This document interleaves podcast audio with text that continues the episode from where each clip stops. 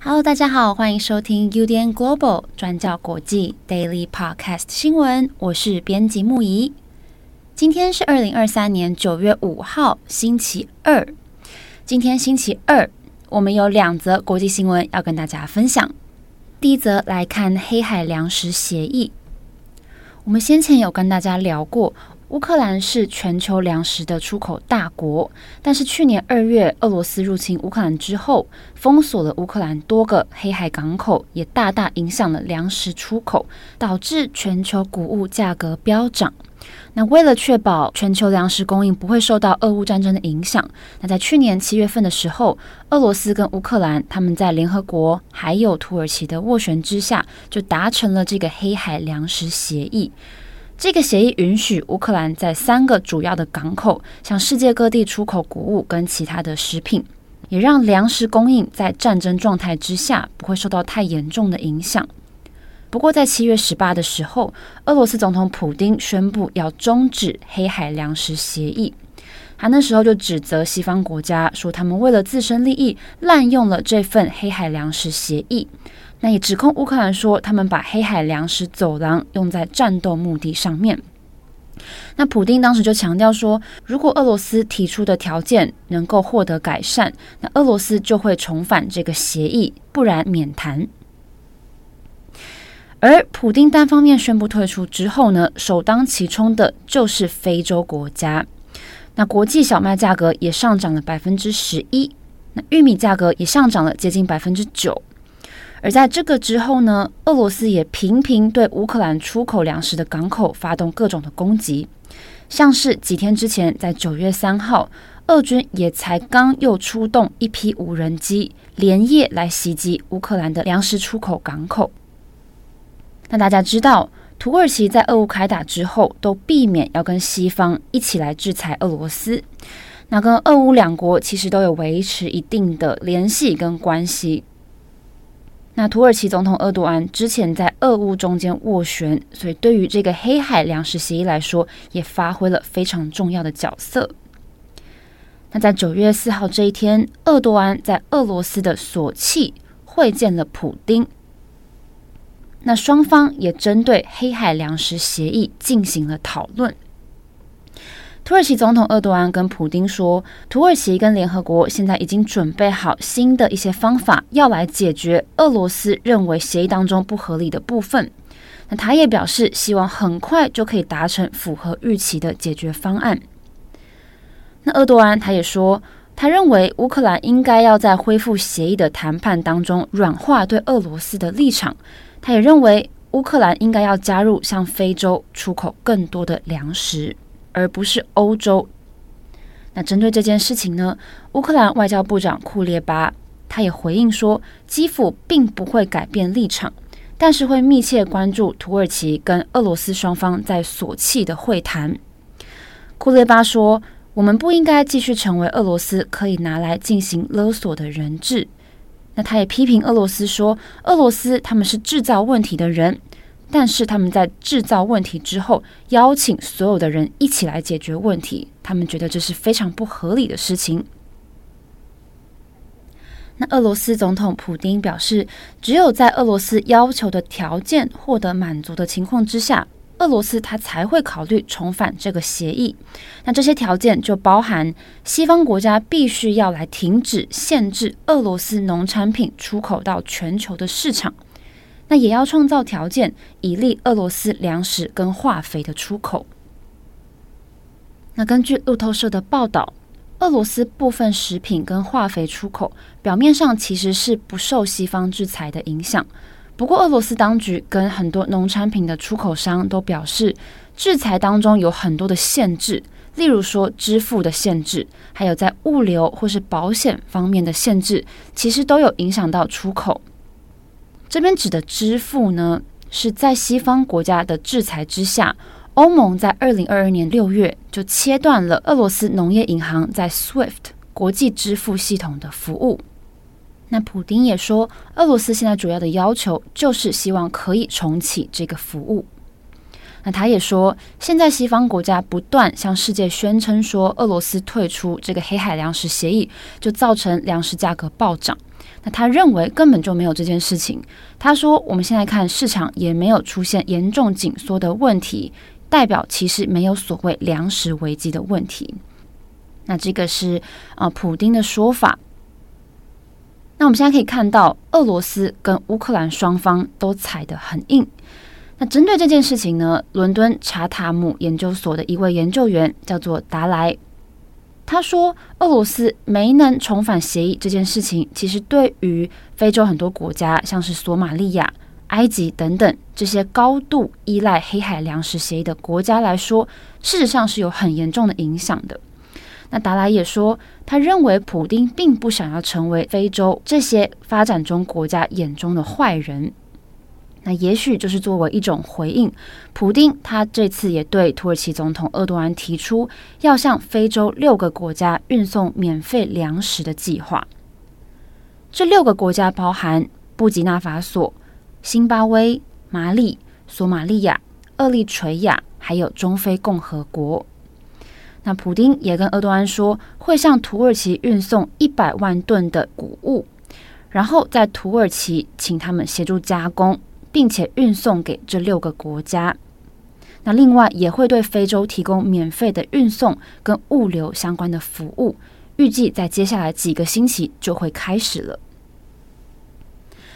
好，那讲到粮食协议呢，我们这边也要来看整个粮食供应链现在的状态。其实不只是受到战争的影响，现在极端气候也深深的影响着粮食供应的问题。比如说印度、还有澳洲、还有泰国等等，都受到很大的影响。我们刚刚有提到俄罗斯、乌克兰这两个国家是全球两大粮食出口大国。例如说，在小麦的出口方面，俄罗斯就占了全世界的百分之二十。那在战前的乌克兰，则是占百分之十。那另外，在大米的部分，印度是全球最大的大米出口国。那另外第四大小麦出口国是澳洲，但是印度跟澳洲等等这些国家，他们也受到干旱、暴雨还有热浪的影响。在印度，现在碍于气候异常的问题，很多作物都开始减产了，所以去年五月开始，印度就宣布禁止小麦出口。还有，在今年七月也开始禁止部分品种的大米出口，那间接让泰国跟越南大米出口的价格上涨了百分之二十。那另外是澳洲的部分，澳洲受到干旱的影响，现在部分小麦的产量也大幅下降了百分之三十四。所以受到气候还有战争的影响。现在前前后后有二十个国家都已经陆续采取了跟印度相似的粮食出口禁令了。那根据联合国世界粮食计划署，预计在今年二零二三年，粮食短缺还有价格上涨的问题会影响超过三亿四千五百万人，那饥饿的人口也会上升。好，那么延续俄罗斯的部分，我们今天第二则要来看乌克兰。在俄乌战争之下，截肢病患人数暴增的问题。那其实从俄乌战争爆发一年之后，我们看几个大型的外媒，像是路透社、美联社，陆陆续续都有看到这个主题的报道。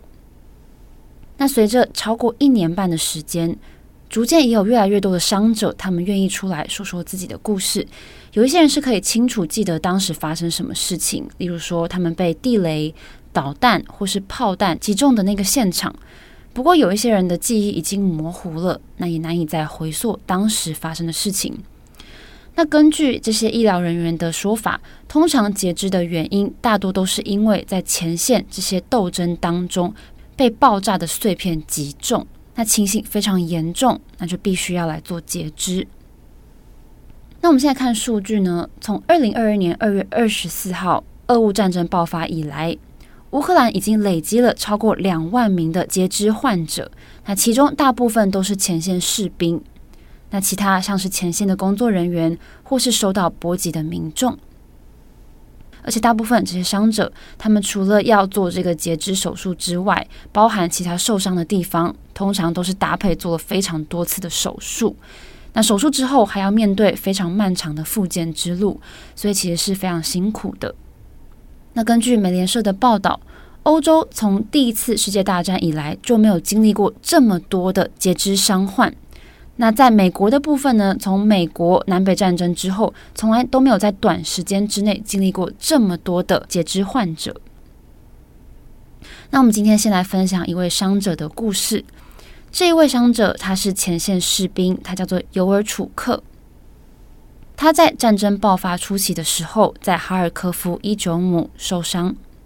那当时呢，他在军队中的这个战友，就在他受伤之后，把他抬到梯子上面。然后连续步行了一个小时之后，才抵达安全的地方，然后把他送医急救。那尤尔楚克他就形容说，他受伤的当下，他必须要承受剧烈的疼痛，那心中非常希望他可以用手榴弹来结束这一切。不过他说，当时医护人员始终都在他的身边，而且全程握着他的手，给他鼓励。那他在重症病房醒来之后，医生还在他的旁边。他说，医生当时跟他说，他的左手臂手肘以下已经截肢了，那右腿的膝盖以下也截肢了。那接着他在手术之后，必须要带着剧烈的疼痛，那同时要学习怎么带着意志来展开新的生活。但是他现在已经在进步的路上，那在心理方面也逐渐慢慢好转了。他说，在手术之后呢，他在复健医院遇到了一位志工，那这位志工后来成为他的妻子。那尤尔楚克跟他的妻子后来生下了一位女儿。那如今他也可以慢慢用自己的一只推着婴儿车，带着女儿一起去走走了。那除此之外呢，尤尔楚克他现在在复健中心也持续的开始帮助那些跟他一样因为截肢而需要长期复健的前线士兵们，跟他们分享他的经历，然后陪伴他们一起展开新的生活。那尤尔楚克就说，他回想，他觉得当时在医院里面，在他身边的那一位医生非常的重要，他对他心存感激，也感谢他一直握着他的手，不曾离开过他。不过，现在乌克兰有这么大量的截肢病患，现在也面临了人力不足的问题。路透社在今年三月底的一篇报道也有讲说，乌克兰除了需要更多跟截肢相关专业的临床医师、复健师之外，义肢现在产量也远远不足。举例来说，一个在基辅的义肢公司，他们在二零二二年下半年生产了将近七千组的义肢。那大多都是脚部、手部，还有手肘这个肘部。不过，在战争爆发之后，现在人口外移，那随时可能会有被轰炸的危险，让义肢现在生产难以赶上病患增加的速度。那有一间专门的医疗院所在乌克兰，总共有九家，那当中医护人员跟义肢专家加起来是二十五个人。但是截至今年三月，现在需要协助的人数是过去的三倍以上，至少需要增加七十五名专业人士才可以应对。那这个是其中一间医疗院所的状况。那另外呢，乌克兰有一个慈善机构叫做 Protest Hub，这个机构跟乌克兰七十九家义肢诊所合作，是一个大型的慈善机构。他的创办人库姆卡就说。乌克兰的一支装具师，还有技术人员跟学徒，现在大概有三百人，但是在手部还有手臂等等功能性的装置，现在会安装而且训练的专业人士只有五个人。那库姆卡就补充说，手肘、肘部的这个义肢需求现在非常大，而且有一些人必须要等待长达半年以上的时间，才能够安装这些义肢。那目前有大概一百名的患者是选择出国接受治疗跟安装义肢，不过他认为说，有鉴于患者们需要专业人士长期在身边观察、帮忙训练、调整，所以这种出国接受治疗跟安装义肢的做法其实并不理想。不过现在乌克兰就面临专业人力不足，还有义肢数量不足的问题，所以对于很多患者来说，其实很两难。那我们回到患者本身，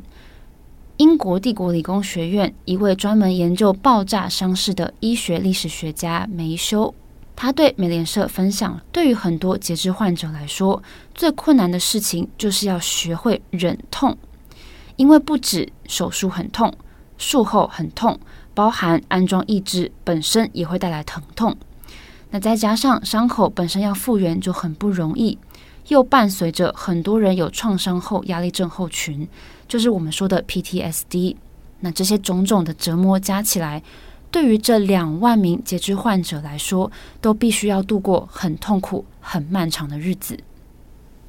不过好在，现在世界各国有几个义肢公司或是复健中心，他们正在透过捐助国、还有慈善机构等等，正在对乌克兰士兵们提供义肢。乌克兰军事截肢者康复中心就说，碍于很多原因，有一些捐助国他们可能不愿意向乌克兰提供军事援助，不过他们愿意资助这些人道主义的项目，也对他们非常感激。那我们在美联社的报道上面可以看到一些令人很不忍心，但是同时也很感动的故事，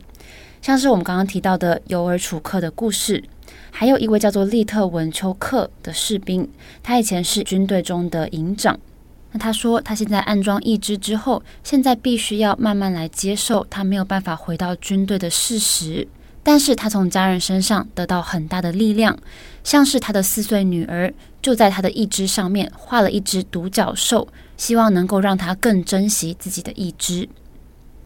好，那我们也会把美联社的这篇报道放在资讯栏上面，欢迎大家来参考。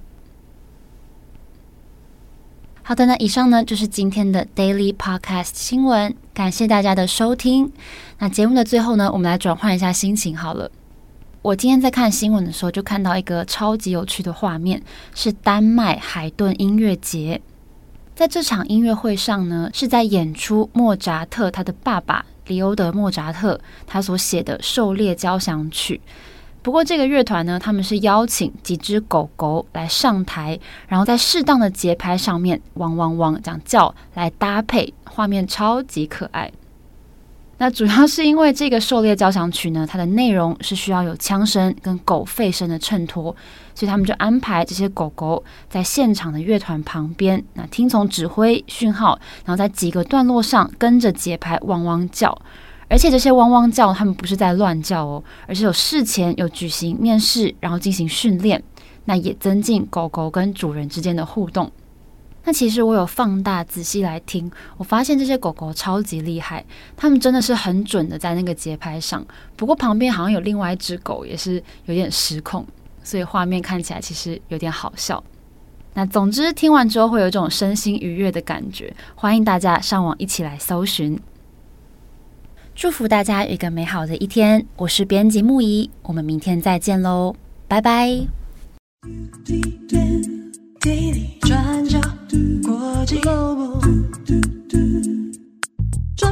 国际新闻。